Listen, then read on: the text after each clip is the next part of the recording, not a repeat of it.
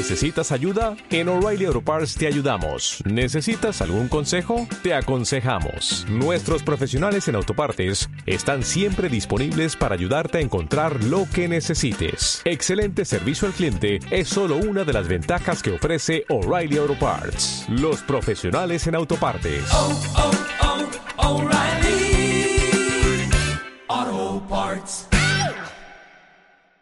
Bé, bona tarda a tothom i moltes gràcies de ser aquí presents a aquesta trobada aquí a Amics de la Índia. Hoy vamos a hacer la de- decimosegunda sesión de introducción al esoterismo. En realidad con esta sesión vamos a finalizar un ciclo de explicación de lo que es la ciencia esotérica según este estudiante entiende y ha podido asimilar a lo largo de, de su experiencia. Ni mucha ni poca, pero bueno, suficiente para poder entender un poco lo que es el mundo del esoterismo. En concreto, hoy vamos a hacer la octava sesión la octava sesión correspondiente al tema de los espejismos. Y hay que decir una cosa, no vamos a acabar ni muchísimo menos de explicar lo que son los espejismos. Por una razón bastante clara, porque en las anteriores clases, en la sexta, la séptima, la, quinta, la sexta y la séptima, empezamos a profundizar un poquito más. Concretamente, en la anterior, que nos tocó el tema de Escorpio, ¿os acordáis? Escorpio, la famosa Hidra, la séptima, vídeo que todavía no está colgado, por cierto. Ahí dijimos que la famosa Hidra, el famoso morador del umbral, necesitaba un tratamiento especial tan especial que posiblemente deberíamos dedicar un curso entero a eso. Pero claro, sería concentrarnos demasiado en un punto de vista y en una forma de entender el esoterismo que para este estudiante pues hay que decir que no es demasiado agradable. En el sentido de que la gente tiene que participar, tendría que ser tipo taller, la gente tiene que participar y tiene que trabajar por sí misma su propia parte oscura. Y eso tiene un problema añadido, que nos puede salpicar a todos. Y lo más probable es que si empiezan el, el curso 10, acabe uno o acabe ninguno. Porque cada vez que se toca la parte oscura, el miedo acaba atenazando a la persona que ha tenido la osadía de enfrentarse a ese morador en el umbral. Dicho esto, vamos a empezar ya. Conclusiones sobre los espejismos. Hemos hablado que espejismo era todo aquello que impedía que la luz se manifestara ya sea a nivel etérico, físico, etérico, denominado maya, ya sea a nivel emocional, denominado espejismo, o a nivel mental, denominado ilusión. Dije, o dijimos en anteriores clases, que los espejismos como tales en el planeta Tierra, el famoso morador en el umbral, como lo conocemos, se empieza a potenciar en el periodo Atlante, es decir, cuando la conciencia del logos planetario se manifestó a través de esa humanidad o de esa civilización o de ese estado de conciencia conocido como era Atlante. Era que duró nada menos que 5 millones de años. Pero hay que ser un poco honestos y decir lo siguiente. Para entender un poco el tema del espejismo y del morador en el umbral, deberíamos olvidarnos de la Atlántida y mandar la imaginación, la conciencia al periodo Lemur, porque ahí es donde realmente empieza el auténtico problema. En el momento en que la conciencia que se está individualizando intenta atrapar una forma a través de la cual poder evolucionar. Ese proceso de, de acercamiento a la materia lleva aparejado en la consagración o la formación y la potenciación de esa entidad, de ese egregor que denominamos morador en el umbral. Pero hay que decir una cosa, afectaría tanto a una conciencia individualizada como nosotros como al mismísimo logos planetario o logos solar. ¿Por qué? Porque toda la materia del universo está coloreada de una vibración involutiva. Y lo que hacen todos los logos, ya sean planetarios, solares o las grandes galaxias, es intentar transmutar esa, esa energía. Pero gracias a que la transmutan, ellos pueden evolucionar. Por lo tanto, podemos decir, y no creo que nos equivoquemos, que realmente el tema del morador en el umbral afecta a toda la evolución. Pero lo que nos interesa a nosotros es la raza humana, es la conciencia humana encarnada e individualizada. Entonces deberemos tener en cuenta lo siguiente. Nos hemos de conocer. ¿Os acordáis las primeras clases que insistí mucho en las preguntas de la Esfinge, en el famoso oráculo de Delfos y sobre todo en el tema de picar piedra referido al gran filósofo, al gran pensador, al gran discípulo Sócrates? que había que hacerse continuas preguntas, establecer analogías, correspondencias, para poder llegar a conclusiones mínimamente fiables. Y sobre todo, ya os insistí en las primeras clases, que nos olvidáramos de toda la información que hemos leído y que hemos ido recogiendo a lo largo de los años. Porque esa información es muy buena, no podemos negar que es muy buena, pero será mucho mejor el día que la pongamos en práctica. Será muchísimo más positivo. Y entonces nos podemos hacer la siguiente pregunta. ¿Cuándo realmente vamos a potenciar esa energía acumulada que llevamos dentro de la conciencia, conciencia kármica, denominado conocimiento, y cuándo vamos a conseguir que ese conocimiento pueda, posibilite que el loto interno se abra por completo? No es casualidad que os haya puesto un color violeta a la floresta, no es gratuito, como tampoco el título. ¿Por qué? ¿Con qué intención lo hago? Lo hago con la intención de que nos estamos acercando a un periodo de evolución de la conciencia, el periodo acuariano, la energía uraniana por excelencia, el séptimo rayo, que va a posibilitar que eso suceda. Pero ahora bien, sucederá en aquellas conciencias que primeramente lo hayan trabajado desde la perspectiva de Piscis. Desde la perspectiva devocional, aquellos que en la era de Piscis no han trabajado no cosecharán ningún fruto en la era de Acuario. Esto, por simple deducción, parece completamente lógico, ¿verdad? Si la, la, ley del karma actúa retribuyendo en un sentido u otro cualquier acto, cualquier pensamiento, cualquier acción, es muy lógico que aquellos que han intentado acercarse al tema de los espejismos desde una perspectiva psicológica, científica, intentar analizarlos e intentar erradicarlos, o mejor aún, intentar convivir con ellos, pues sean los que reciban la recompensa. Pero aquellos que no han hecho nada, evidentemente no se merecen ningún triunfo, no se merecen ninguna recompensa. ¿Por qué? Porque hay una ley interna que dice que aquel que trabaja es el que recibe, pero el que no trabaja, no diremos que está viviendo del cuento, pero sí que está viviendo del trabajo de los demás. Y eso es algo que francamente es desechable, es algo que tenemos que quitarnos de nuestra conciencia. Por lo tanto, todos aquellos que en la era de Piscis han trabajado a fondo van a conseguir superar la prueba de los espejismos del morador en el umbral y se van a enfrentar precisamente a otra prueba más elevada, pero no esa. En la anterior sesión, la, la, decimoprimera, la onceava, se dijo que ciertos espejismos estaban fuera de nuestra comprensión. ¿Os acordáis de aquellos espejismos, de aquella lista inmensa, de que nos creíamos muy ocupados, éramos gente muy sabia, teníamos el destino de ser un dirigente mundial, etcétera, etcétera, o de un Mesías, el famoso Salvador del mundo? ¿Cuánta gente en su sano juicio no se ha creído o no nos hemos creído, vamos a personalizar ya, que en un momento determinado la divina providencia se ha fijado en nosotros y automáticamente estamos llamados por los cielos a salvar el mundo?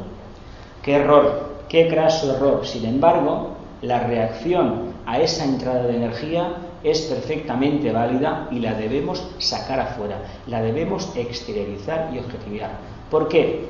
Porque si la reprimimos no estamos respondiendo de verdad a esa captación interna que hemos tenido. Necesitamos exhalarlo fuera. Ahora bien, ya llegará el momento, porque nos vamos a equivocar, vamos a actuar mal, interactuar mal con esta energía, llegará el momento en que tengamos que hacer reajustes, que tengamos que ponernos las pilas en un sentido u en otro y hacer un cambio. Pero primeramente hemos de reivindicar, como siempre os digo, el derecho a equivocarse. Nos hemos de equivocar, pero no por el placer de equivocarnos, sino porque cogemos una línea que creemos en un momento determinado que es la correcta y al final descubrimos que no es la correcta. Pero eso es a base de prueba, Prueba, error, prueba, error, prueba, error. La famosa energía del quinto rayo que siempre, siempre, siempre la hemos de poner en práctica. Pues bien, el espejismo del destino en determinado momento podría ser de difícil solución. Esto es aquello relativo a que uno está llamado a hacer algo. Ya sea dirigir un país, hemos conocemos grandes poestalistas que en un momento determinado fueron llamados por la divina providencia, entre comillas, entre comillas, para salvar el mundo. Aquí, como tenemos, somos un país de sexto rayo, tuvimos al nuestro durante 40 años, pero cualquier español se siente Quijote y cree que está llamado por la divina providencia a salvar el mundo.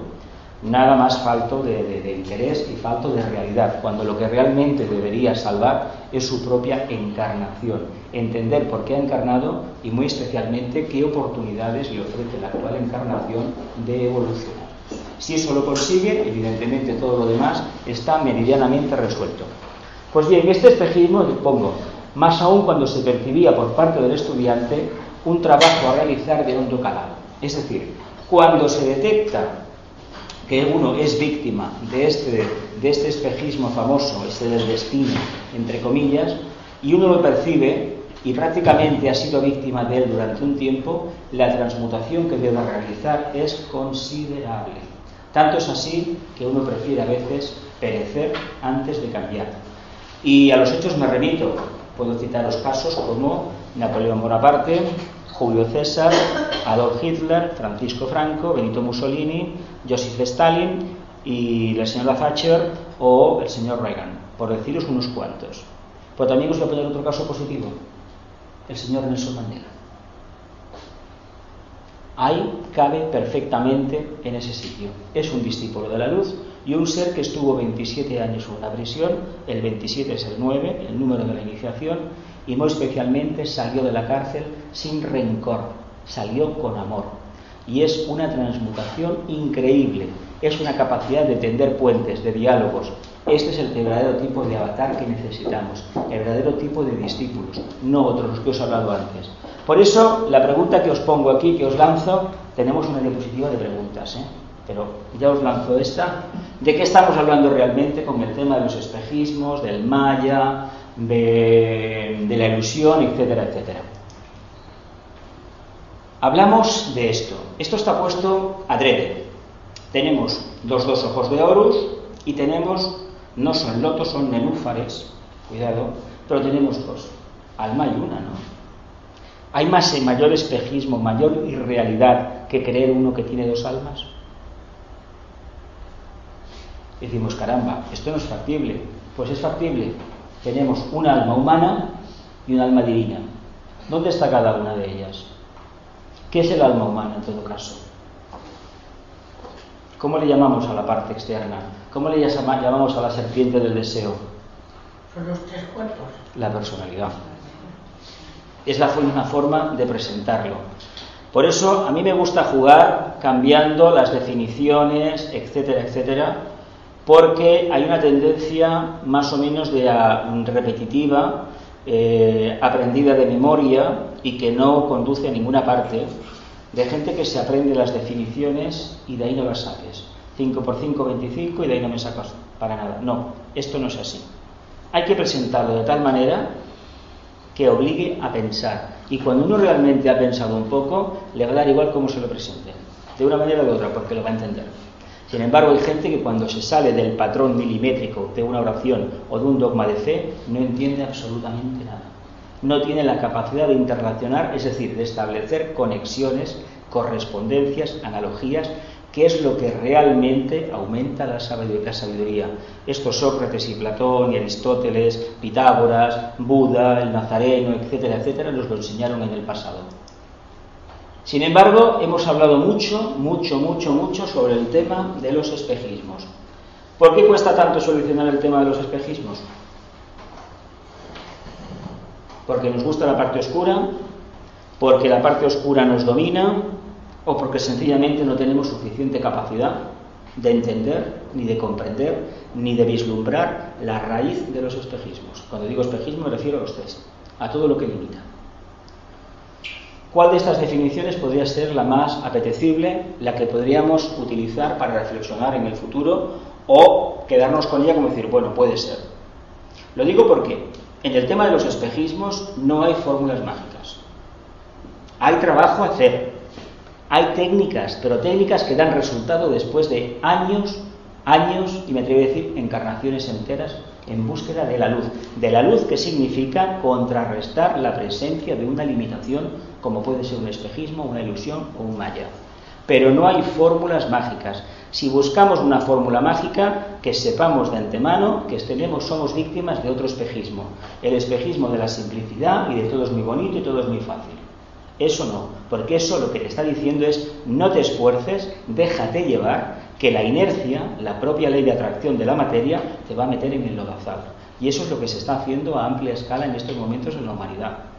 Hay gente que no lo quiere ver así, gente que dice que no, que estamos equivocados los que decimos que el tema de la búsqueda de la luz es complicado, que para otros es muy fácil. La verdad es que los espejismos se venden en el supermercado, si queremos. Salen por televisión, por esta máquina, nos dicen continuamente lo felices que seríamos si nos limpiésemos los dientes con una pasta dental, o tuviéramos un coche, o consumieras esta bebida o aquella otra. Todo mentira, todo mentira. Que se sepa, nadie ha conseguido ser feliz con eso. Pues tampoco nadie va a ser feliz ni va a superar la encarnación, ni todas sus limitaciones, siguiendo determinadas filosofías que lo dicen que todo es muy fácil, todo muy fácil. La respuesta siempre fue la misma. Una identificación con el mundo de la forma excesivo. Cada vez que la conciencia se decanta hacia el mundo de la forma, yo me manifiesto, ¿no dice el Bhagavad Gita esto? Cada vez que la luz se va de la tierra, más o menos, yo me manifiesto, ¿verdad? Cada vez que nos decantamos, no una vez, una encarnación y cientos de encarnaciones, de encarnaciones metiéndonos en el mundo de la materia, automáticamente el problema está encima. ¿Pero por qué tenemos ese problema? Pues porque en el fondo, en el fondo, esa chispita de luz denominada conciencia, alma, yo superior, ángel solar, da igual, nos está diciendo que nos equivocamos. Y lo más curioso es que sabemos perfectamente que es cierto. Y sin embargo, algo hay en nosotros que impide que esa conciencia se manifieste del todo y nos diga, no, no, por aquí no, por allá, por el otro camino. No lo hacemos, podemos decir, por karma, por inercia, por comodidad, por miedo. Yo prefiero poner el, el punto, la acentuación en el término miedo. ¿Por qué? Porque el miedo tiene una capacidad increíble. Por eso la logia negra, los hermanos de la oscuridad, lo utilizan con tanta frecuencia. El miedo tiene la particularidad que lo paraliza todo paraliza la acción externa y muy especialmente la acción interna, porque la gente con el miedo cree que cuando lo tiene o es víctima del espejismo del miedo del morador en el umbral, deja de hacer determinadas cosas, pero es mentira, deja de pensar de forma libre. Porque uno podría cometer el acto de esquizofrénico de pensar de una manera, que es lo que hacemos todos, en un sentido, y luego actuar en otro. Esa esquizofrenia acaba siendo un espejismo difícil de solucionar, un karma difícil de solucionar. Sin embargo, nos damos cuenta de lo siguiente. El miedo lo que acaba al final haciendo es que nos acaba castrando la propia mente. Nosotros mismos nos prohibimos pensar de determinada manera y sobre determinados temas. ¿Por qué?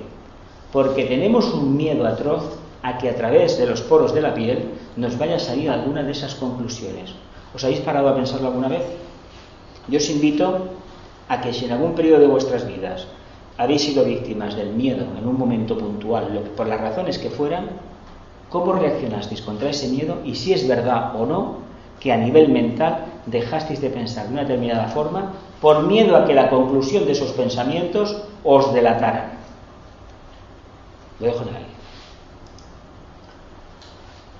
¿Cómo, va a haber, ¿Cómo no va a haber espejismos y limitaciones si el proceso comenzó con la adquisición de la personalidad? Nos tenemos que retrotraer a la época Lemur, en el momento en que el Logos, en que llega al sistema, a la Tierra aproximadamente, aparece eh, lo que conocemos como la jerarquía, no la actual, sino la primitiva jerarquía que vino, los señores de la llama, procedentes de Venus, y en ese momento, en ese momento, aparece una legión ingente de ángeles solares, es decir, de conciencias de un sistema solar anterior, que tienen una, iniciación elevadísima y que hicieron un sacrificio, una promesa al logos solar increíble, acoger a una parte de sus hijos, viviendo en conciencia en cuerpo animal, estamos viviendo en un cuerpo animal, no lo olvidemos esto, y encaminarlos hacia el camino de la luz, es decir, hacia la casa del Padre. El ángel solar hace el papel de padrino, hace el papel de intermediario y representa para esa conciencia que empieza a nacer el ideal de realización. De hecho, el arquetipo de la humanidad, evolutivamente hablando, es la quinta iniciación. Iniciación que como mínimo tiene el ángel solar. Es decir, el, el, mundo espiritual, pero plenamente vivenciado, porque en el mundo espiritual entraremos simbólicamente por la puerta de Capricornio, pero es la primera iniciación, es la primera prueba del mundo espiritual, del quinto reino, pero no es la plenitud del quinto reino, que sería precisamente esa iniciación, que en este caso sería la tercera para la jerarquía y para nosotros la quinta. Tengamos en cuenta esto. Para un maestro, el tema del mundo espiritual está perfectamente claro, el quinto reino. para un iniciado de tercera iniciación o primera, o uno de cuarta o un arat, no lo está. Y para los que todavía, pues el karma nos ha dicho que todavía esperemos un poco, pues simplemente podemos hablar, hablar y hablar sobre el tema. Pero nos va muy bien que reflexionemos sobre la cuestión, porque de esa forma vamos a ver si las tres esferas de manifestación de la conciencia que os he puesto por aquí, cuál de ellas puede ser la más interesante de seguir y cuál de ellas puede exhalar el verdadero perfume que el alma atesora en su interior. No olvidemos que estas coronas estos doce pétalos son hileras de conocimiento, amor y sacrificio. Y que si no tenemos las virtudes manifestadas del conocimiento, del amor y del sacrificio, la joya en el loto, la hilera última, no se va a abrir. Y si no se abre esa hilera, no va a exhalar el perfume. Y si eso no sucede, el cuerpo causal no se va a destruir y el ángel solar nos va a decir adiós. Y nos podemos hacer la siguiente pregunta. No es hora ya de que liberemos al ángel solar, porque mañana por la tarde empieza Capricornio. Entonces, no es una buena oportunidad, ahora que nos acercamos al solsticio de invierno, de hacernos ya un trabajo interno, de irnos preparando, no en esta encarnación, a lo mejor en la siguiente, pero tomar la determinación ya clara, rotunda, de liberar al ángel solar. Tendremos que bajar la parte oscura de nuevo, ¿eh? como en Sagitario, como en Escorpio, bajar y liberarlo. Allí había un cuervo, un águila que se comía el hígado de aquel ser, ¿cómo se llamaba aquel ser tan maravilloso? Prometeo. Prometeo. ¿Quién era Prometeo en realidad? ¿Qué planeta es? Mercurio, ¿no? Hermes. Hermes Mercurio. Pues fijaos el trabajo que tenemos por delante. Y cuando digo meternos en esa cueva, es para liberar el espejismo que tenemos prisionero dentro, en lo más recóndito de nuestro ser pero de una manera sencilla, con amor, con conocimiento y sobre todo con mucha voluntad al bien. Otros consiguieron solucionar esta, esta cuestión, pero vuelvo, me, me vuelvo a la época de Lemuria. Ahí empieza el verdadero conflicto. La adquisición de la materia. ¿Nos podemos imaginar por un momento qué supone para la mónada, la chispa divina, acabar siendo prisionera de una forma? Si no fuera por esta personalidad y por ese punto de intermedio que establece el ángel solar, la mónada no podría llegar aquí. Fue necesario buscar a otro, a otro ser muy evolucionado, para que las chispas divinas, que son uno con, con el logos, pudieran manifestarse en el plano físico. Si no, ¿cómo lo iban a hacer? Si no tienen nada de físicas. Necesitan esos pasos intermedios. Por eso ya llega la hora de que le demos la vuelta al tema y seamos capaces de liberarlo. De liberar a Prometeo, y ser nosotros realmente los responsables de nuestro propio destino. Ah, perdón. Otros, hay una, información transmitida a lo largo de las generaciones y sobre todo, sobre todo, sobre todo, hay la constancia de que en ciertos momentos de quietud interna somos conscientes de que hay una respuesta a ese espejismo, a esa limitación que impide que nos manifestemos como lo que realmente somos. Ese testimonio está en los éteres planetarios. Fue sustanciado por discípulos de hace miles y miles de años. Y en momentos puntuales, yo me imagino que cada uno de nosotros, los que estamos aquí presentes hoy, hemos podido sustanciar ese, pensamiento. Lo hemos intuido. Y por eso sabemos que hay una solución. Sin embargo, cuando nos metemos en el pantanal de la parte oscura del mundo de las limitaciones, nos parece todo negro, oscuro, sin solución. Sin embargo, la hay existe ese testimonio y nosotros somos conscientes de que así es. ¿Cómo lo consiguieron en el pasado? Pues mira, respondiendo a esto. El aspirante trabaja en el sendero de probación. Debe desarrollar y mantener la concentración. La pregunta del millón. ¿Cuántos de nosotros somos capaces de mantener la concentración en cualquier tipo de actividad que realicemos? Pensemos una cosa, si no hay concentración, no hay meditación. Y si no hay meditación, no hay contemplación, ni inspiración, ni iluminación. Es decir, una cosa va por la otra. Nadie puede meditar así porque quiere meditar si antes no ha sido consciente de aquietar su naturaleza inferior, especialmente el vehículo emocional, pero no a la brava, ¿eh? no frenando y reprimiendo, sino entendiendo por qué tiene esas ideas continuamente, por qué tiene esos pensamientos. El ser humano tiene pensamientos continuamente porque tiene deseos. Porque cuando se vive en la mente superior, los pensamientos no van de un sitio para otro. Están quietos. No existen. Uno piensa cuando quiere. Pero cuando vivimos en la mente inferior, que es básicamente cámica, es plexo solar, mundo de deseos, automáticamente tenemos esas limitaciones. Y esas limitaciones, como explicamos el día que hablamos del Maya, acaban desvitalizando al vehículo etérico. Y si lo desvitalizan, ¿qué tenemos? Esa galvana que no hay forma de levantarnos, no hay forma de hacer nada y vamos arrastrando los pies por la calle. ¿Qué indica ahí? Pues que la chispa que tiene que venir del cuerpo causal no acaba de proyectarse en el vehículo etérico y por lo tanto el vehículo denso no puede funcionar de forma correcta. Si, mientras tanto, si viviéramos una vida centrada, eso no pasaría. Y un ejemplo clarísimo.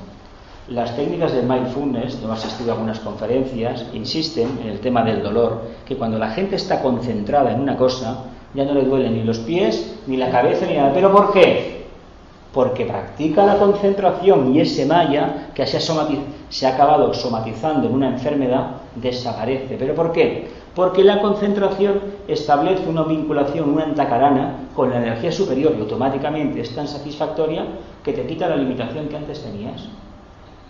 Entonces, ¿qué debemos de hacer? Pues desde muy pequeños aprender a vivir concentradamente. ¿Cómo? Hagamos lo que hagamos, mantengamos la atención allí. Si estamos llamando por teléfono, estamos llamando por teléfono y no pensando en el menú de la cena. Y si estamos haciendo el menú de la cena, estamos en el menú de la cena y no en que tengo que planchar la ropa, por ejemplo. Por ejemplo. ¿Eso es tan complicado? ¿A que no? ¿Y entonces por qué no lo hacemos? Pues porque estamos en el sendero de probación. Porque estamos dudando entre Dios y el diablo. Y vamos así. Un día trabajo para el diablo, al día siguiente trabajo para Dios. Hablo simbólicamente. ¿Y por qué este péndulo? Pues porque nos gusta ese movimiento, movimiento que es cansino, lo que dices, caramba, cuando has pasado la etapa, pero bueno, pero ¿cómo puedo perder el tiempo de esta manera? ¿Pero por qué? ¿Por qué lo pierdo? Pues porque cuando uno mira hacia abajo, le parece que todo lo que ve a sus pies es maravilloso. Pero cuando sube un poco más arriba, o puede girar la cabeza, levantarla y ver el cielo, y dices, caramba, ¿por qué me estaba perdiendo? Pero fijaos si es atrayente la parte del suelo, la parte de la miseria. Porque hay que decirlo que este sendero trabaja con la miseria. Pero hay que pasarlo, hay que pasarlo.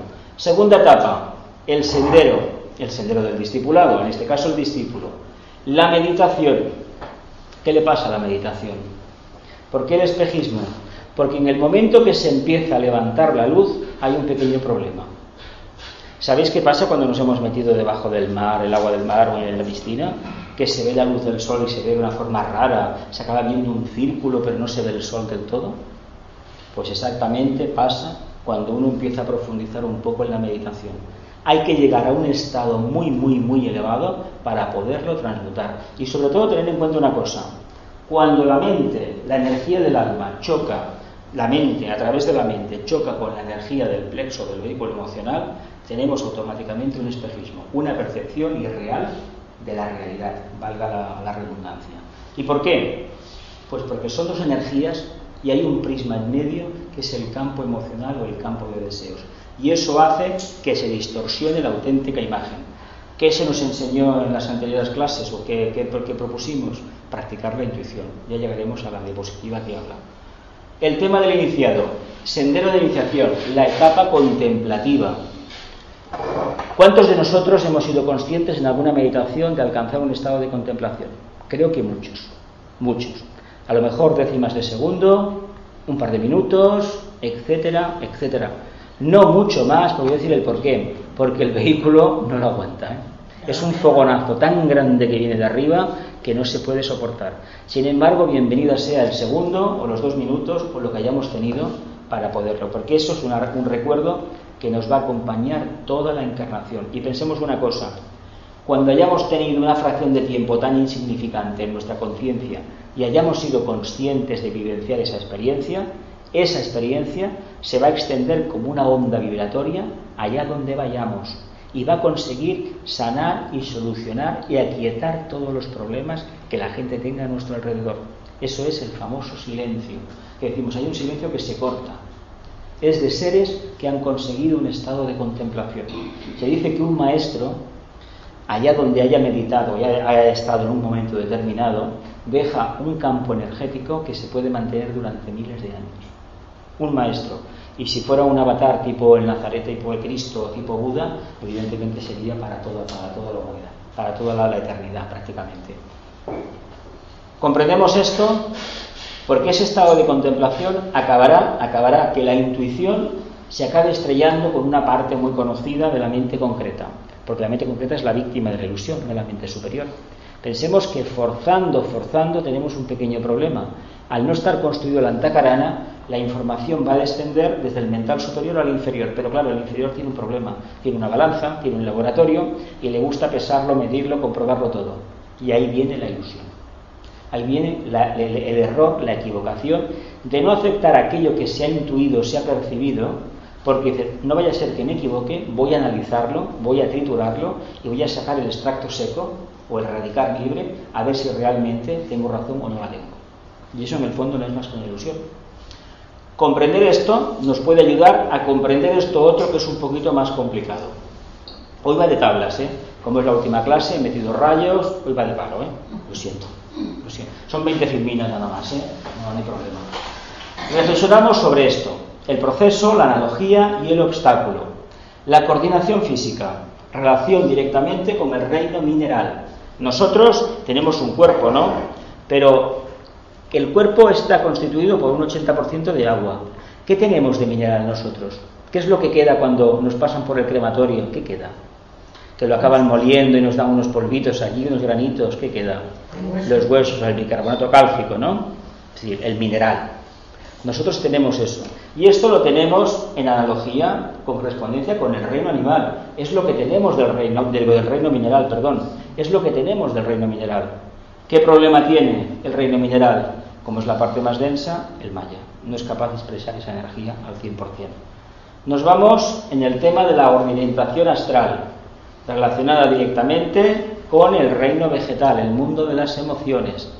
Cuando decimos qué jardín más maravilloso, cuántas flores, cuántos colores, estamos diciendo en el fondo, cuidado, que tenemos un espejismo muy grande, aunque nos guste a todos ver la belleza de un jardín, o por ejemplo la Rosaleda esta del Parque Cervantes, o de cualquier jardín, nos gusta mucho verlo en primavera, o nos veremos un árbol y nos quedamos extasiados, pero no nos olvidemos de que eso en el fondo es una ligación con nuestro mundo emocional con el reino de la, del plano astral, con el reino vegetal, pero no es ni mucho menos lo que deberíamos trabajar, cuidado. Y eso nos provoca un espejismo, una percepción una realidad que no es la auténtica, porque eso es una simple proyección, un holograma de un estado de conciencia diferente. Vamos, la dirección mental, relacionada con el reino animal. Qué curioso, ¿eh? Qué curioso, el reino animal. ¿El reino animal tiene mente? No la conocemos, ¿no? Individualizada no, evidentemente. Individualizada no. Pero el reino animal tiene una particularidad muy interesante. Emula al reino humano. Y el reino humano sí que la tiene. Porque es una mente individualizada, una conciencia individualizada.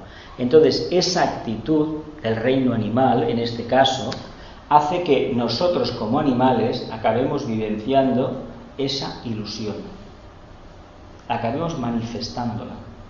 Pero es común, es común a nuestra evolución, por lo tanto no nos podemos apartar de ella. El alineamiento de la personalidad corresponde estrictamente al reino humano. Y tenemos un obstáculo, el que ya conocemos, nuestro amigo, la serpiente del deseo, el morador en el umbral, o eso, esa contraparte que dice, no, hoy no vas a pasar. Hoy no vas a pasar. Entonces, como el angelito bueno, el angelito malo, sí, sí, sí, no. No, no, sí, sí, no, no, sí, sí, sí, no, no, sí, sí. ¿Qué hemos de hacer? Hay una diapositiva que lo intento explicar un poco. Vamos a tratarla. Los pares de opuestos. Más reflexiones. En el plano físico, el cuerpo denso y físico, ¿no? Y etérico. Los enfrenta en el sendero de purificación o lo que hemos visto antes de aspiración. Es el sendero del picapedrero, eh, cuidado, eh. machaca, machaca, machaca, pero lo son todos, eh, porque aunque se llega a la iniciación, no son florsidiolas. Pensemos una cosa, si alguna vez nos dan la tercera iniciación, en esta encarnación o en la siguiente, pues es en esta porque quedará más fresco. Pensemos que se necesitan como mínimo siete años para aposentar lo que nos han dado. Y hay ejemplos en la historia de grandes personajes de la humanidad que en un momento determinado tuvieron una extraña enfermedad. Uno estuvo siete años en la cama y salió nuevo.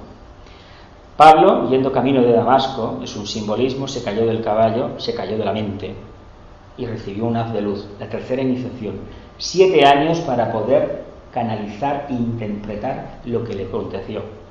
Y luego tenemos el caso de Nelson Mandela, 27 años en diferentes prisiones y salió nuevo. Entró como aspirante y salió como iniciado. Pero bueno, esto es un tema que, que lo podemos hablar otro día. En el plano astral, las dualidades, lo bueno, me gusta, no me gusta, lo malo, lo interesante, lo no interesante, arriba y abajo. Pero cuidado que en el plano astral hay un pequeño problema. La derecha es la izquierda y la izquierda es la derecha. ¿Os puedo contar una anécdota? ¿Queréis? Vamos a ver. Antes de entrar en esta casa, en el año 88, aquí el que os habla tuvo una visión de que venía a una sala y una sala muy interesante. Pero había un pequeño problema. Entra por la puerta y la pizarra estaba allá. No estaba aquí. Lo primero que pregunté, ¿habéis cambiado la pizarra? No, no, siempre ha estado aquí. Pues aquí el que os habla, la puerta iba al revés y la pizarra estaba allá. Las sillas aquí y el conferenciante en aquel lado. ¿Qué creéis que pasó? Que estás en la. Estaba en astral. Todo al revés. Las llaves van, las llaves van. Por aquí no me fijé mucho, pero sí que me- los ventiladores no estaban ni mucho menos en aquella época, no estaba pintado, pero sí que me acuerdo que estaba hablando un conferenciante, el conferenciante de aquí el señor, que no tuve el honor de conocer en vida física, y me llamó muchísimo la atención de que estaba todo cambiado. Como allí hay otra ventana, dije, no puede ser. La puerta giraba la hoja al revés, no puede ser, la habéis cambiado. No, no lo hemos cambiado. Fue el astral que me engañó, los- los- la dualidad. Los enfrenta, ese es el enfrentamiento, la prueba clásica del sendero del discipulado es limitar y evadirse de la influencia de los espejismos astrales, que no es nada fácil, ¿eh? porque es un planeta que todo es agua y nos quedamos maravillados con lo que os he dicho antes. Qué jardines más bonitos, qué naturaleza más bonita. Tenemos que ayudar al reino vegetal, pero no nos tenemos que quedar embobados en el reino vegetal. Esto es diferente. En el plano mental, ya estamos hablando un poco. Tenemos al ángel y el morador. Tenemos lo mismo, cuidado, ¿eh? Porque fijaos que ya se empieza en el plano astral a percibir la dualidad. Y aquí ya es la lucha fratricida, entre comillas. Pero cuidado, al morador en el umbral se le vence sin luchar. ¿Sabéis los cuentos Gens, estos los mitos orientales de Confucio, Lao Tzu, toda la filosofía budista de Oriente, que habla de luchar, de, de vencer sin luchar, pero entendiendo por lucha, no lo que en Occidente entendemos, coger la espada y cuatro mamporrazos y ya está, no, no, la actitud de quietismo puro, de contemplación y en el momento oportuno, zas, proyectar la energía. Que precisamente las artes marciales, que tienen una influencia muy grande, intentan transmitir y hay muchísimas técnicas orientales que inciden en este camino. Pues tenemos al ángel y al morador y los enfrenta precisamente, la iniciación se consigue cuando superamos la prueba escorpiniana por excelencia, en este caso Escorpio, el signo de Sagitario, el silencio, tenemos que limpiar la cabeza esta, por eso es el signo del silencio, la cabeza mental un poco más, hasta que realmente nos podamos enfrentar en el sendero de iniciación en Capricornio, bajando a los infiernos, evidentemente, ascendamos a la cima de la montaña y bueno, nos digan que, adelante. Esto es más interesante todavía, ¿eh? Lo siento, pero hay mucha información, luego ya se acaba, ¿eh? Piscis, esta era que se va para el tema de los rayos. El tema de los rayos, eh, aquí todavía no lo he dado, lo he dado en otros sitios, pero de momento, de momento lo vamos a dejar correr el tiempo, y a lo mejor dentro de un par de años, o si estamos por aquí, sería en cuestión de tocar el tema de los rayos. Pero de momento, si tenéis interés, hay como unas 19 o 20 lecciones arriba, o 21 en internet, bueno, 21 por aquí y 6 por América, y el tema de los rayos, con lo cual podéis entrar ahí, hay mucha información, etcétera, etcétera. Pero los rayos que rigen la era de Piscis es muy interesante que lo tengamos desde el punto de vista de la humanidad. Decimos, Piscis es un sexto rayo y Acuario es un séptimo rayo. Sí y no, y no y sí, las dos cosas a la vez. Pero hay que incidir en lo siguiente. El rayo del alma de la era de Piscis ha sido el segundo rayo. La humanidad ha intentado manifestar como alma amor. Nos podemos preguntar una cosa, ¿realmente lo ha manifestado? Pues sí. Aunque organizara cruzadas, aunque organizara guerras santas, ¿sabéis por qué? Porque eso lo hacía creyendo en su infantil estado de conciencia, totalmente involutivo para nuestro punto de vista, pero no para nosotros porque participamos en esas fechorías, que era la única solución.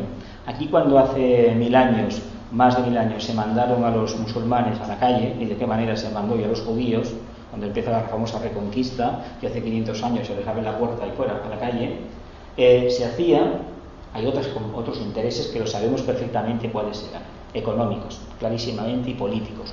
Pero básicamente había uno, uno, uno, que decía que bueno, que esa energía de sexto rayo, junto con la energía de España, sexto rayo también, dice, bueno, esta gente se tiene que ir, porque esta gente son un obstáculo a esa libertad que yo quiero tener y a esa manifestación y esa, ese servicio al Dios que yo quiero tener. Por tanto, como es un Dios diferente, a todos sus feligreses los echamos a la calle. ¿Es comprensible hace mil años? Sí, pero hoy no. Hoy ya no. Hoy ya no cuela. Hoy no cuela porque tenemos suficiente inteligencia, suficiente amor, es mucho más abarcante que hace mil años y podemos entender el error que se cometió. Pero estoy hablando como rayo de alma, cuidado, ¿eh? Hay buenas intenciones, como pero como el alma no se manifiesta, evidentemente queda en una sombra, un espejismo más. El rey de la personalidad, el tercero, a que estáis de acuerdo, que ha habido mucha actividad en el mundo en estos dos mil años. Lo hemos tenido todo. Solamente con que pensemos en los viajes, en el imperio romano y el establecimiento de las calzadas, las vías de agua, las canalizaciones de aguas residuales, eh, la construcción de ciudades, etcétera, etcétera, etcétera, ya decimos que esa actividad está, y sobre todo en los últimos 300 años, la revolución industrial nos dice perfectamente que el tercer rayo está, la inteligencia, pero la inteligencia tiene un pequeño problema. Si la inteligencia no está coloreada con el amor, evidentemente tenemos algo frío. La economía responde al patrón del tercer rayo. El mundo de las comunicaciones y de los transportes al tercer rayo.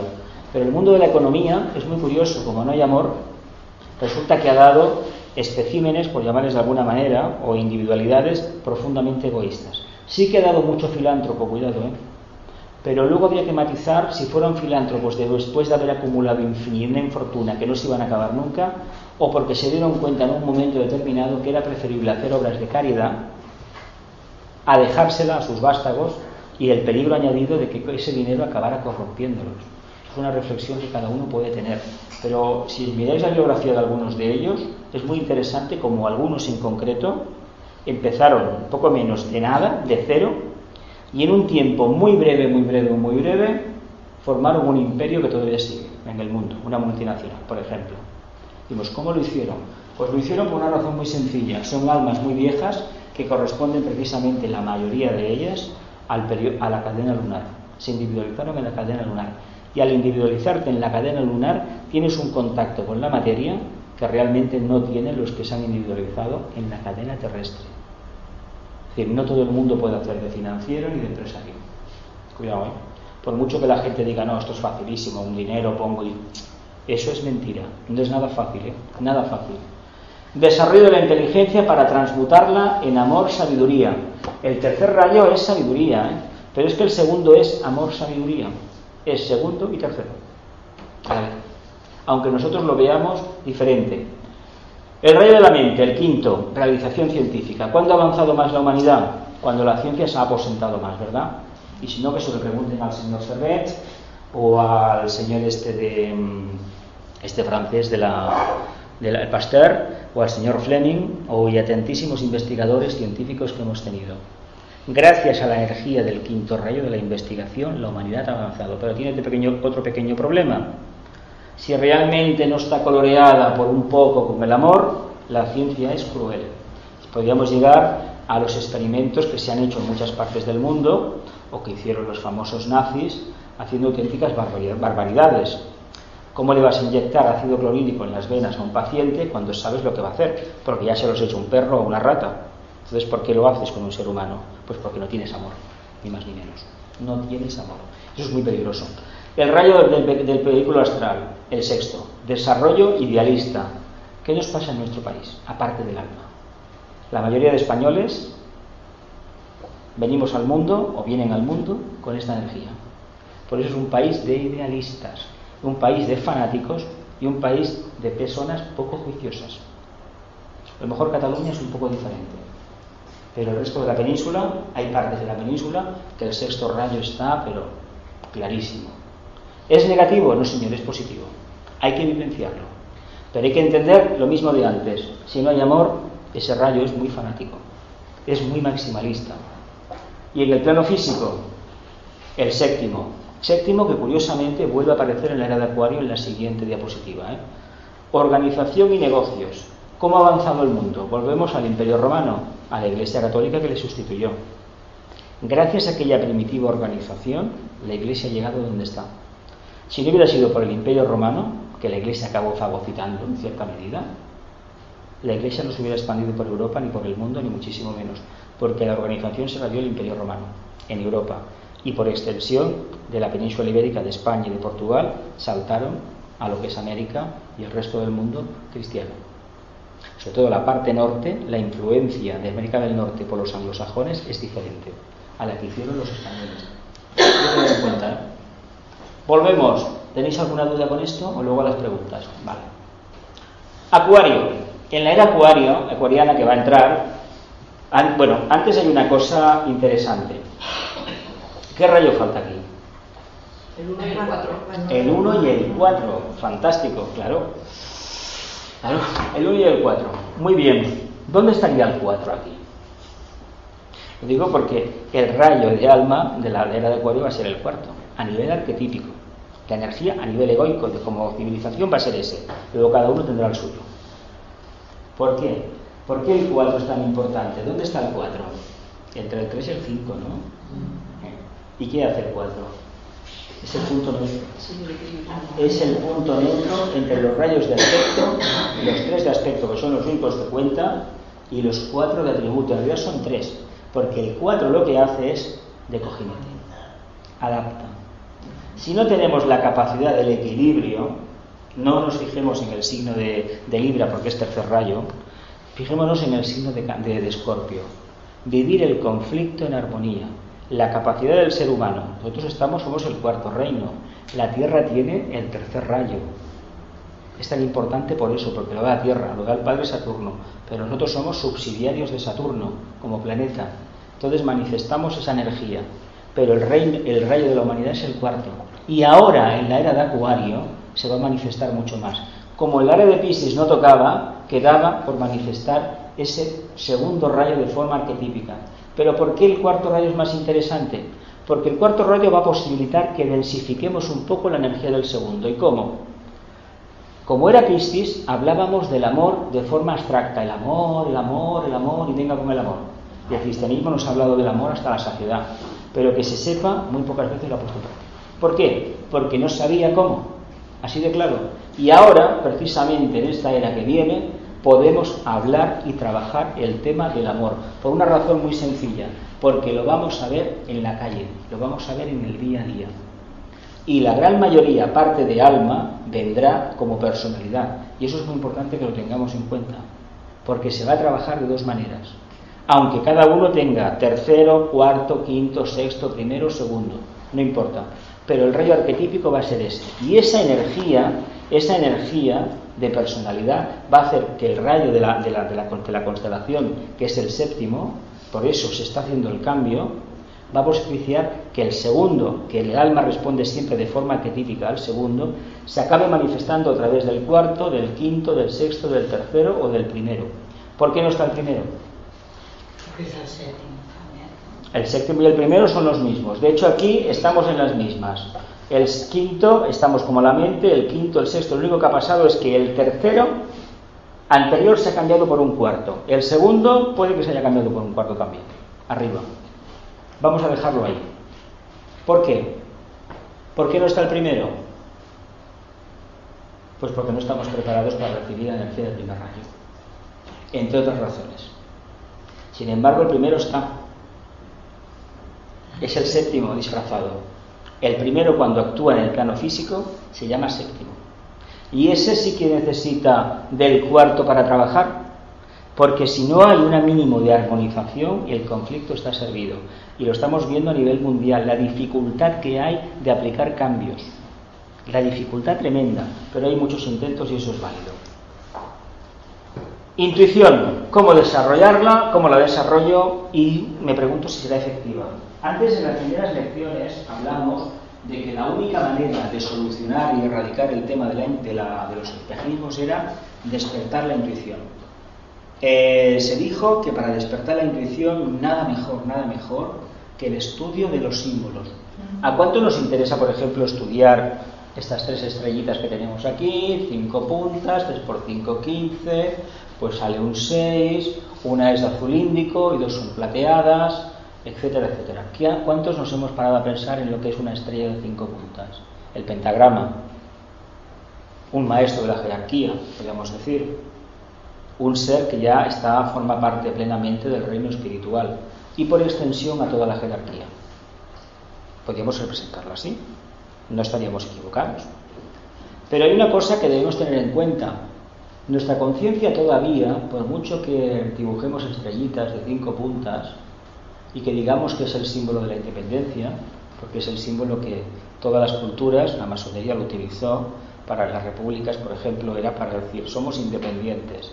La estrella de cinco puntas. En el siglo XIX se utilizó en muchísimas construcciones civiles, estaciones de ferrocarril, puertos. ¿Y cómo, por qué se puso? Pues se puso porque era una forma de decir que la compañía era autosuficiente. Había muchos arquitectos que tenían una fuerte influencia eh, de esto de la masonería y evidentemente sabían lo que se estaban haciendo. Pero la pregunta que nos podemos formular, ¿sabemos nosotros lo que es la estrella de cinco puntas? Por ejemplo, ¿sabemos lo que es la esvástica? ¿Sabemos lo que es el triángulo, el círculo? Es cuestión de que lo analicemos. Pues analizando la estrella de cinco puntas y el símbolo en general, es como la intuición, es uno de los caminos de despertar la intuición. Y la necesitamos para poder traspasar la mente y muy especialmente el vehículo emocional. Si lo hacemos, si lo hacemos, evidentemente se dice que la recompensa es la solución del conflicto, pero hay que decir que no es del todo cierto. ¿eh? No es del todo cierto. Necesitamos muchísimas pruebas y sobre todo muchísimos esfuerzos para poder subsanar ese error. Pero hay que decir una cosa, ¿tenemos prisa? ¿Nos falta el tiempo? ¿No estamos convencidos de que volvemos a repetir la elección? ¿Cuántos creen que no van a repetir la elección? A ver. Yo soy uno de los que cree que va a repetir la lección, va a repetir curso. Lo digo y cada vez más convencido, porque no sé lo que me quedará de encarnación, pero sé perfectamente que no podré de ninguna manera abarcar lo que en mi conciencia huye. Lo digo claro, y mucho menos expresarlo. Lo tengo muy claro. ¿Me he equivocado? Pues me he equivocado. Entonaremos en mea culpa y a ver si en la próxima encarnación estoy más despierto. Pero en la próxima encarnación habrá un problema. Porque la ley del karma, que es muy astuta a mí y a todos nosotros, nos va a presentar otras condiciones y nos va a distraer con otras cosas que estaban pendientes. Y cuando nos demos cuenta, a lo mejor son los últimos cinco años de la vida. Caramba, ahora he recuperado la memoria de vidas pasadas. Y me quedan, bueno, ya, lo que sea. Qué curioso, ¿eh? Pero había que evidenciar lo otro. Eso es muy importante que lo tengamos en cuenta. ¿Es efectiva la, la intuición? Lo es. ¿Cómo la desarrollo? El estudio del símbolo. ¿Qué podemos hacer? ¿Cuántos trabajamos la visualización? Hay que hacerlo cada día. ¿eh? Hay que trabajar la visualización. Por ejemplo, un símbolo, un tetraedro, un hexaedro, hay que visualizarlo. Entrenar la mente para intuir la realidad. Uf, la mente, cuidado porque la mente es el, matador de lo real, ¿no? Pues lo real es lo superior, ¿eh? no lo inferior, ¿eh? cuidado. ¿eh? La realidad es eso que hablábamos antes, de aquella ilusión que cuando se trabajaba la mente superior, abstracta, cuando llegaba la energía, ¿qué pasaba? Que el vehículo inferior, la mente concreta, la quería analizar y cuando la quería analizar la mataba, porque no le captaba, no estaba preparada para entender lo otro, lo que venía. Eh, interpretar correctamente lo que es visto. A este estudiante le gustaría en el futuro, en el futuro, en el futuro, hacer unas clases sobre un libro de Alice Bailey, El Tratado sobre Magia Blanca. Es un libro muy denso. Todavía a lo mejor no es el momento para este estudiante de poderlo hacer así en público. Más que nada porque hay una regla de las 15, que es la regla 10, y hay una palabra, una frase que nos deberíamos grabar a fuego cada uno de nosotros. Y dice más o menos así, que la verdad predomine en mi vida y que la realidad rija todos mis pensamientos. ¿Por qué creéis que tenemos espejismos, maya e ilusiones? Pues porque la verdad no predomina en nuestra vida y la realidad no rige todos nuestros pensamientos. ¿Qué hacemos suponiendo que voy a coger el autobús y el autobús no pasa? ¿Qué gano pensando que está lloviendo o no está lloviendo? ¿Pero para qué? ¿Qué gano pensando que la noche de vamos a tener una cena así o asado?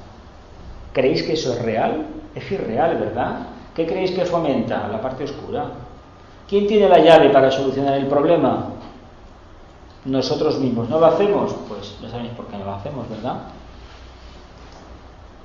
¿Os gusta esto, no? La serpiente del deseo y la serpiente de la sabiduría. A ver, oficialmente es la vina, las dos corrientes energéticas y curiosamente cuando las dos corrientes energéticas se fusionan arriba, automáticamente se despliegan las alas y el alma vuela, ¿no?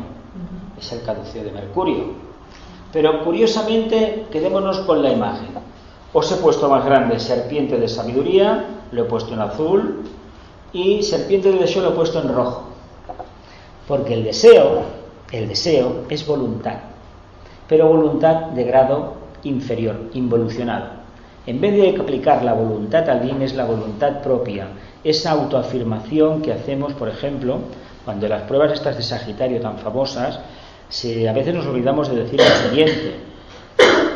Como seres humanos, tenemos que agradecer a Leo muchísimo la autoidentidad, porque es la personalidad de la humanidad, de la raza humana. Tenemos que agradecer a Sagitario que es el alma de la humanidad, porque es visionaria, quiere ir hacia el máximo ideal, que es el contacto con Dios. Y tenemos que agradecer a, Acuario, que es precisamente la mónada, el espíritu, porque es la interdependencia, la absoluta fraternidad a nivel arquetípico, no lo que la era de Acuario nos vaya a traer. Pues curiosamente, curiosamente, cuando eso lo vivenciamos, estas dos energías están en equilibrio y automáticamente el alma puede volar, se libera de la forma. Por lo tanto, ¿qué, ¿qué conclusión podemos extraer de aquí? Pues que la serpiente del deseo no es tan mala como la pintan y la de la sabiduría tampoco es la panacea, porque no olvidemos una cosa, son las dos caras de una misma moneda, que es el canal este, el susuma. ¿Lo, ¿lo vemos un poquito? ¿Dónde está el problema? Falta de percepción personal nuestra. Hay técnicas, esto es muy complicado, ¿eh? Esto es muy complicado y se puede resumir en una cosa, servicio. Manifestar el alma en cada momento de nuestra vida. La técnica de la presencia, la técnica de la luz, la de la indiferencia y la de la fusión. ¿Qué podemos decir de esto, de las técnicas? De los, de los procesos que hay, la presencia de qué? ¿La del alma? La de la mónada, ¿Qué podemos entender por la técnica de la indiferencia? ¿Somos capaces de cada vez que nos sucede algo que no nos gusta, porque no nos gusta, de realmente mantenernos indiferentes? La palabra indiferente se debería bautizar como divina indiferencia. No pasa nada. No me importa. Porque cada vez que no aplicamos la divina indiferencia, resulta que la mochila la estamos llenando de piedras, de karma, el Nazareno, el Cristo, dejó una nota, un mensaje buenísimo, una parábola. Poner la otra mejilla. Me da igual. Eso es lo que deberíamos potenciar y, y hacer cada día en nuestra vida diaria. Porque esa indiferencia a las limitaciones nuestras y a la de los demás, esa que en el fondo es compasión, la indiferencia esta divina es compasión, es compadecernos en ese mundo, es manifestar el amor que tenemos y comprender que cada uno tiene la evolución que tiene y por lo tanto no podemos juzgar. Y eso se consigue cuando existe divina indiferencia. La técnica de la luz, si antes hemos hablado de la presencia, vamos a hablar que es el alma, consecuencia de la luz, de la presencia, ¿qué será? Un mayor grado de luz, de intuición, de percepción interna, será así, ¿no? ¿Y qué nos queda entonces? Cuando hemos practicado, realmente estamos delante del alma, conocemos la luz, somos indiferentes al mundo de la forma, ¿qué creéis que pasa? Nos fusionamos, ¿verdad? La pregunta del millón, ¿por qué no lo hacemos? Porque es un esfuerzo. Porque es un esfuerzo, muy bien dicho. Porque es un esfuerzo, muy bien dicho. Porque es un esfuerzo y nos da miedo el esfuerzo. Es para reflexionar mucho esto, ¿eh? mucho. Ya estamos acabando, ¿eh? La búsqueda de la iniciación.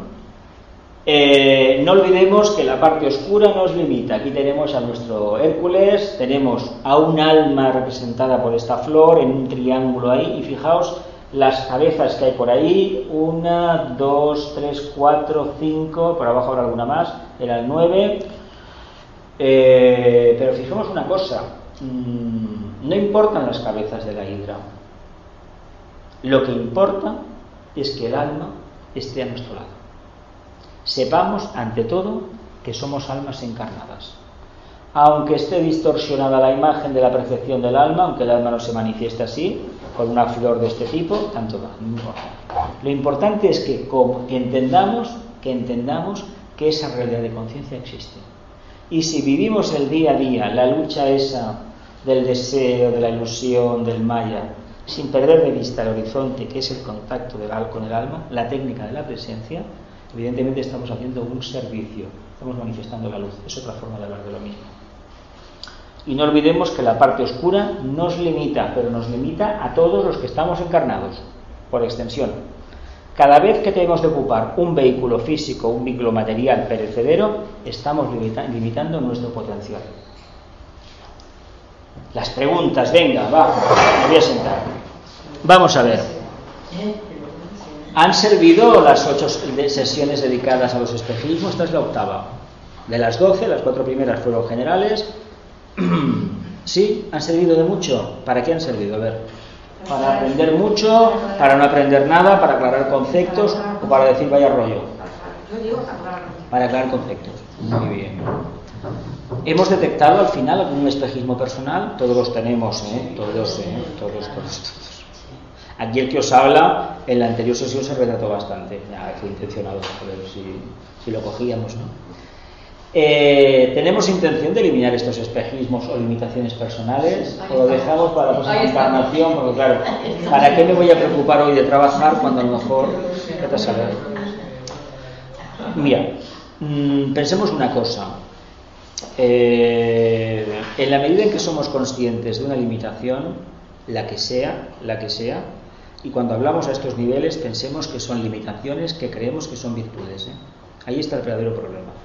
El espejismo, la ilusión, no es reconocer que hay una parte oscura que todo el mundo ve. Es algo que hay que tener un discernimiento muy grande para poderlo detectar. Todos decimos que tenemos muchísimo amor, pero en el fondo, en el fondo, en el fondo, cuando nos mira el maestro o nos miran desde arriba, o alguien que tiene visión clarividente, puede detectar perfectamente que tenemos un orgullo y una ambición considerable. Pero cuidado, para nosotros es amor. No es lo mismo decir, no, no, yo voy a engañar a la gente porque quiero vivir y aprovecharme de Dios. No, eso es otra cosa. Eso ya es demasiado burdo y claro, si caemos en ese error quiere decir que todavía estamos en pañales. Pero cuando es la cosa muy sutil, tan sutil como el filo de la navaja, por eso se pone ese ejemplo, es muy difícil discriminar entre dónde está una cosa y está la otra. Tan difícil, tan difícil que lo más seguro es que te acabes cortando, porque al densificarte el filo de la navaja pesas más y te va a cortar. Es decir, es tan, tan sutil que el error está servido, pero perseveremos en el tema, persistamos, porque al final, al final conseguiremos el triunfo. Ahora, eso sí, nos vamos a dejar la personalidad en el camino, pero la personalidad no interesa, ya generaremos otra manifestémonos lo que somos más elevado el alma. Más ya vendrá por el camino, ya vendrá. ¿Por qué nos identificamos tanto con las limitaciones? Hemos dicho por los apegos, por el miedo, por las limitaciones personales, etc. Por la comodidad. Sí, la comodidad es uno de los defectos que el ser humano tiene. ¿eh?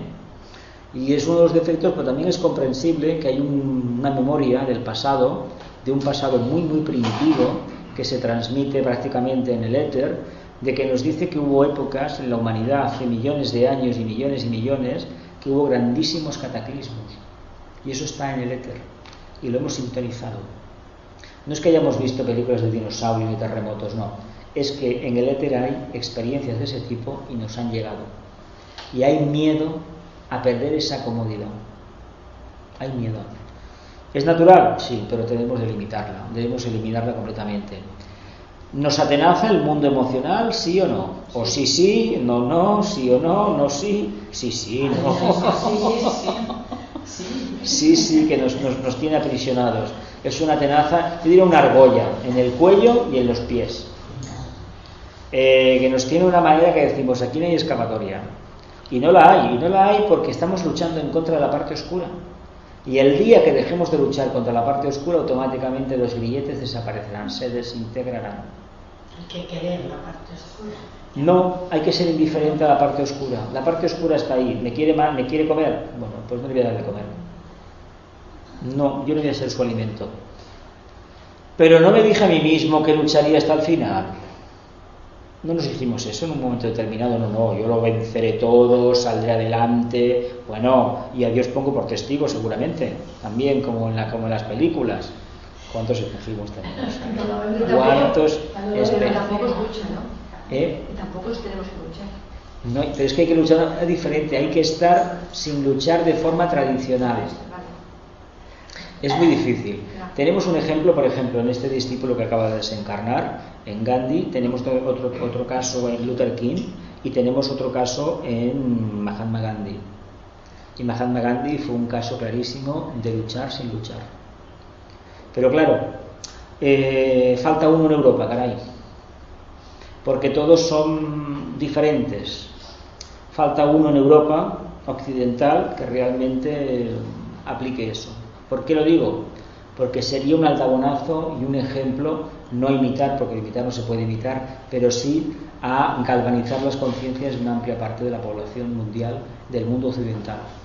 Hay otra forma de vivir y tendrá que salir alguna individualidad de estas que a través de sus múltiples dificultades pueda manifestar ese ideal, pero va a experimentarlo en vida y va a desencarnar al final y al final se le va a reconocer el trabajo que hizo. Curiosa- Vicente Ferrer no contaría Sí. Es- para mí es un discípulo. Tengo muy claro, hay muchos más. Hay Ya, muchos más. Sí. Lo que pasa es que él, necesitamos a alguien, alguien más conocido, no tanto del mundo hispano, porque el mundo hispano sabéis lo, lo que piensan de nosotros fuera, mm, del mundo anglosajón. ¿Por qué? Porque lo que dominan las comunicaciones a nivel mundial y la economía. Entonces necesitamos alguien de ahí que realmente aporte por esos valores. Hubo uno, en el pasado hubo unos cuantos. No, no que, no es gratuito que la señora Blavatsky escribiera la oficina secreta allí y falleciera allí. No, no es gratuito. Hay esa energía y muy buena, por cierto. Pero sí es cierto que necesitamos a alguien que salga, que salga y lo explique. No fue un caso de realización personal, de servicio y de enfrentamiento al poder establecido, porque los tres, en los cuatro con este, tanto Luther King como Mahatma Gandhi como Nelson Mandela, se enfrentaron al poder, como o- de este o Vicente Ferrer, se enfrentaron al poder. ¿Por qué? Porque decir que el poder establecido, temporal, ya sea de la Iglesia o de los lobbies financieros o políticos, decir que bueno, no pasa nada, eso no es de discípulos ni de aspirantes. ¿eh? No hay que combatirlo con sus propias armas, pero sí que hay una técnica, la técnica de la pasividad, que es en realidad esa actividad extrema, pero que esa técnica, curiosamente, en Europa no ha dado el resultado que se, que se pretendía, porque no es para occidentales. El método que utilizó Mahatma Gandhi no es para nosotros ¿Por qué no nos sirve a nosotros? porque la gente no la pone en práctica. Por ejemplo, el 15M duró tres días, como aquel que dice. Luego, a partir de ahí, estamos mucho peor que hace unos años y la gente no ocupa las plazas. Es muy curioso esto. Sin embargo, con el señor Gandhi sí es verdad que era una personalidad que tenía un dinamismo, un magnetismo increíble, era un alma muy, muy avanzada y fijaos al final cómo, cómo han acabado. El único que realmente, los dos únicos que no han muerto de forma trágica, ha sido este, eh, unos veintipico de años, y Vicente Ferrer mayor también, con un cáncer de piel. Pero fijaos el tema de, de Luther King y sobre todo de Mahatma Gandhi. El gran fracaso, entre comillas, suyo fue la división de la India. Pero bueno, mm, no pasa nada. Que no fue fracaso suyo. Es la parte oscura que le metió el gol. Porque si imaginaos lo que hubiera sido un, prácticamente un continente, el Indostán, con musulmanes e hinduistas juntos en un único estado, en armonía, el ideal que él pretendía era ese. Pero la parte oscura, en este caso representada por el Imperio Británico, hizo lo imposible para que aquello saliera adelante. Y se les debe a ellos la partición esa. Y se les debe a ellos, y posteriormente a los norteamericanos, el levantamiento del Islam en diferentes partes del mundo. Fueron ellos en los años 50 que empezaron a azuzar esa parte oscura para que a finales de siglo tuviéramos con conflictos y lo han conseguido. La parte oscura trabaja de esa manera. Bien, ¿por qué no cumplo la palabra dada, familia? Voy a hacer esto, ¿por qué no lo hago? Voy a quitarme este espejismo, ¿por qué no lo hago? Falta voluntad. falta de voluntad, que en el fondo es un espejismo porque no tenemos al alma delante. Creemos que está por allí, pero no, no, la presencia, abrázate, no lo hacemos todavía. Bien, ¿no será que la luz nos asusta más que las tinieblas? La luz tiene un problema, revela la parte oscura nuestra. Es muy fácil señalar a los demás, ver la, viga en el la paja en el ojo ajeno, pero la viga en el propio no, que va, yo no la tengo, que va. Claro, ¿cómo la vas a tener? Si miras hacia adelante y la tienes aquí atrás, ¿cómo la vas a ver? Sin embargo, a los demás se la ves, ¿verdad? Esto caemos en el error de todos, de todos, de todos. Si es así, ¿a qué esperamos para cambiar? Lo dejamos en el aire y una conclusión final del decálogo. Mientras yo no cambie, el mundo tampoco lo hará. Gandhi dijo, sé el cambio que quieres ver en el mundo. Y hay otro, otro que murió leyendo la doctrina secreta, que la tenía en la mesilla de noche, el señor Albert Einstein, que poca gente sabe que tenía la doctrina secreta, y fuego cósmico, por cierto. También el señor Roosevelt leía la doctrina secreta y, la, y fuego cósmico, hay que decirlo. Eh, este dijo, Einstein dijo una cosa, sabéis que se lamentó profundamente del tema de la bomba atómica. Él en realidad hizo la ecuación, pero quien llegó a hacer el proceso final no fue él, fue otro científico. Por lo tanto, se le ha acusado muchas veces a él, pero él no es el final el que realmente llegó a esa conclusión. ¿no? Y él decía que podríamos desintegrar el átomo, pero un prejuicio, la parte oscura, que la podríamos bombardear con lo que quisiéramos. Si no tenemos amor, el método expeditivo del golpe no sirve para nada, aplicado a la parte oscura o a cualquier limitación de conciencia que manifestemos. Pues recordemos esta, esta expresión. La pregunta bien formulada será la clave de nuestra liberación. No quiere decir que este decálogo esté bien formulado, cuidado. ¿eh? La pregunta que nos tengamos que hacer cada uno de nosotros en nuestro foro interno para despejar esas miasmas que nos impiden ver la verdadera luz. ¿Alguna preguntita sobre las preguntas para la redundancia nuevamente? ¿No? Yo me he quedado con la duda cuando has hablado de la indiferencia y, y lo has eh, comparado con poner la otra mejilla. Yo creo que no es bien bien lo mismo. Porque una cosa es la indiferencia y otra cosa es poner la otra mejilla. La inofensividad sería. Es que los No términos indiferencia, eh, poner otra mejilla, mm, no reaccionar en contra de, y que en el fondo podríamos decir que en esencia es lo mismo. Tenemos una mente concreta, poderosa, que la hemos de trabajar, eso sí. Y podemos encontrar matices entre lo que es la, divi- la divina indiferencia, no la indiferencia de la personalidad, sino la divina indiferencia, que sabe perfectamente que no va a pasar absolutamente nada. Es como ¿no? un punto de quietud. de equilibrio, de equilibrio. El ser humano no manifiesta divina indiferencia, divi- manifiesta indiferencia egoísta. ¿eh? Y sobre todo el sexto rayo. El sexto rayo, fijaos en él. Y si no, conocéis a alguien que se haya salido de alguna secta de algún grupo religioso muy dogmático, ¿qué le pasa? Sus propios compañeros lo apartan, le retiran el saludo. Caramba, tanto hablar de, de la religión, del Cristo, de Dios, ¿cómo es posible que os comportéis así? Porque era un grupo sectario y esa indiferencia no existía. La existe a nivel de personalidad, pero no la divina. La divina no distingue entre una cosa y otra. Pero es cuestión de irlo experimentando, más que de definiciones teológicas, de vivenciarlo diariamente. ¿Alguna preguntita más? Pues muchísimas gracias por vuestra atención. Y si no pasa nada, no nos, no nos atracamos de turrón o de lo que sea estas navidades, el 10 de enero del próximo año a las 19.45, viernes, en este mismo lugar tendremos la primera sesión de Los problemas. Els problemes de la humanidad. Los problemas de la humanidad. Y de nuevamente os reitero mis muchísimas, muchísimas gracias. Ha sido un año, yo vine el año pasado en diciembre para dar una charla conjunta con, con Ferran sobre el tema de la Navidad y resulta que me quedé aquí. Y ya yo son 12 por un lado y aquella 13. Es curioso, 13, ¿eh? un ciclo de 13. Pues bueno, aquí estamos. ¿Tienes alguna preguntita más antes de hacer una pequeña meditación y marchar?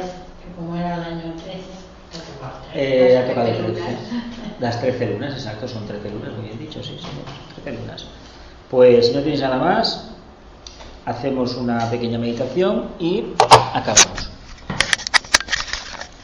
Dale más potencia a tu primavera con The Home Depot. Obtén una potencia similar a la de la gasolina para podar, recortar y soplar con el sistema OnePlus de 18 voltios de Ryobi desde solo 89 dólares. Potencia para podar un tercio de un acre con una carga.